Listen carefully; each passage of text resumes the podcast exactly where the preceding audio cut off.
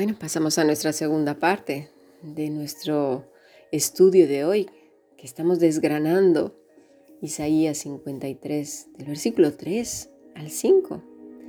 Ya hemos visto que en muchas ocasiones se ha sacado de contexto y se ha minimizado, reducido simplemente a las enfermedades físicas, naturales del ser humano, que muchas son consecuencias de una mala administración de nuestra salud, de los recursos que Dios nos ha dado, un abuso de la comida o de comidas chatarras, de, descuido, de la falta de ejercicio. ¿sí? Muchas de estas enfermedades que tenemos son debidas precisamente a ello, otras debido a nuestros pensamientos, están más que nada enfocados a la tristeza, a la ira, al resentimiento, a la falta de perdón, ¿sí? a estar alimentando. Hemos comentado que un ser humano tiene al día alrededor de 7.000 a 8.000 pensamientos, el que más 9.000. ¿En qué piensas todo el día? ¿En qué estás invirtiendo tus pensamientos? El Señor nos dice que meditemos en su palabra cuando andemos en el camino, a levantarnos y al acostarnos. Él sabe cuántos pensamientos tenemos. Y nos está diciendo que tenemos que invertir esos pensamientos en su palabra, porque ella será medicina para nuestros huesos el bálsamo que necesita nuestra alma y nuestro cuerpo para estar fortalecido precisamente en él. Otras de las causas de las enfermedades, pues es precisamente a causa de la caída. El mundo está enfermo.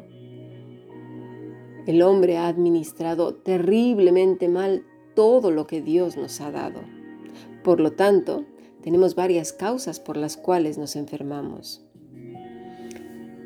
¿Dios quiere que vivamos toda la, toda la vida como humanos?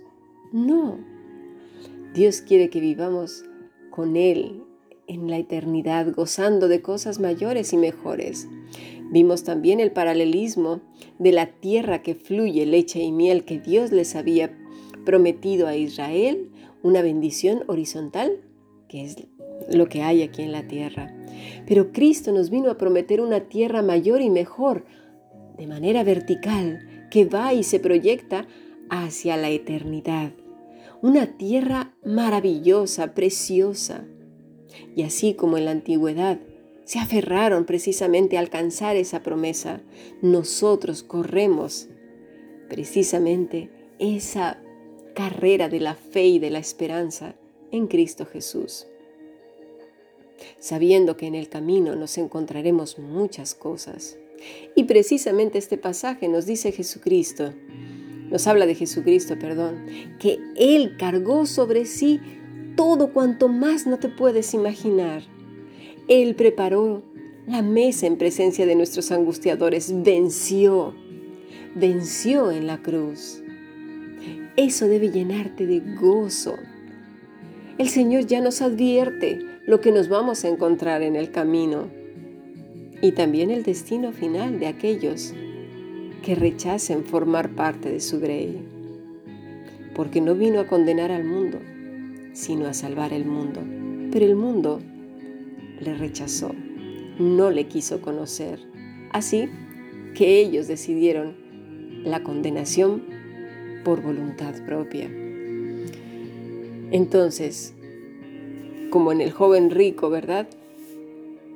hay gente que puede hacer esta pregunta. Entonces, ¿no seré sanado? ¿No puedo orar por sanidad? Bueno, si esto es lo único que te preocupa, necesitas reconsiderar el Evangelio que has creído. Y con esto no digo que el Señor no pueda levantar enfermos, para nada.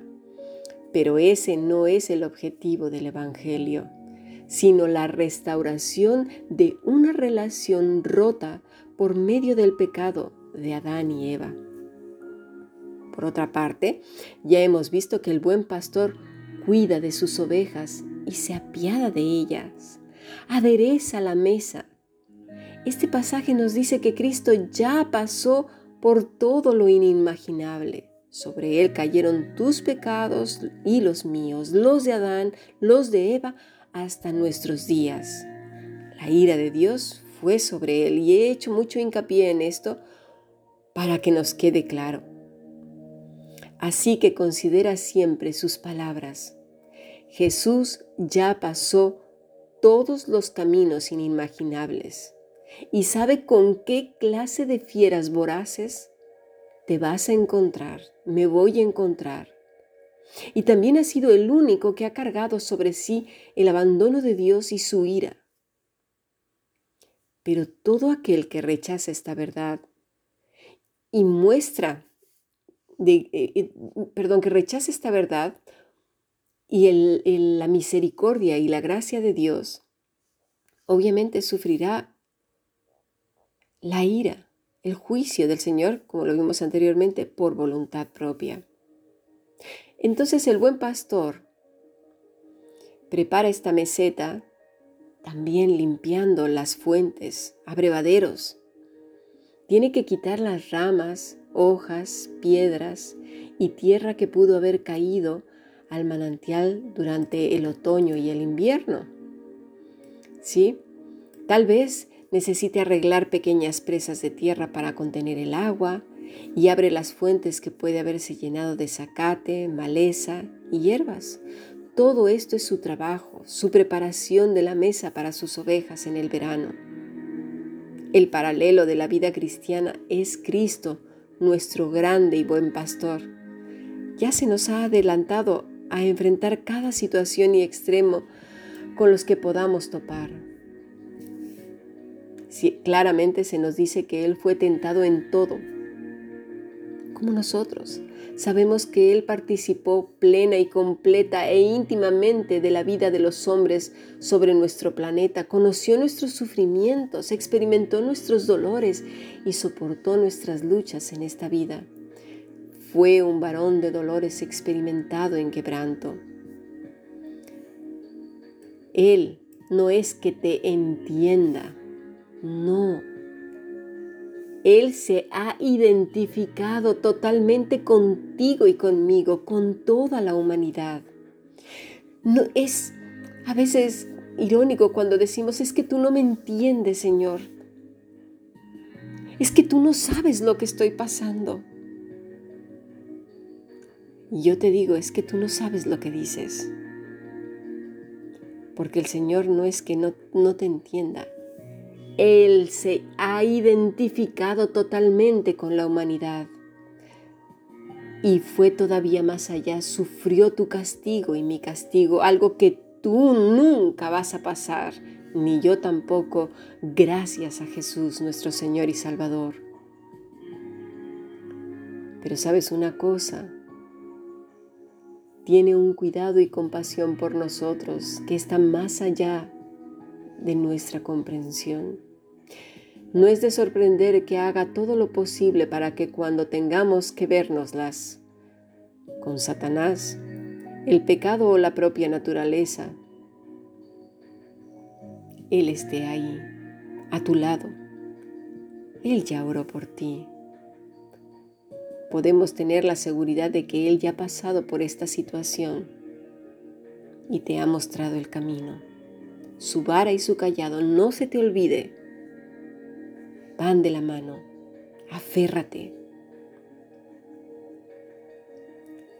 Esta actitud de reposo en Él, de confianza en su cuidado y descanso al darnos cuenta de su presencia, es lo que puede hacer que la vida cristiana sea una vida tranquila y de serena confianza. Aunque estés enfermo, aunque te estén persiguiendo, aunque la vida te sea contraria, Mira a nuestros hermanos desde los primeros cristianos hasta ahora. Pero sobre todo, mira a Jesús. Cuando te estés quejando y lamentando como si fuera lo más horrible del mundo lo que te está pasando, acuérdate de Pedro en el patio mirando los ojos de Jesús. Deja que Cristo te mire y míralo tú a Él.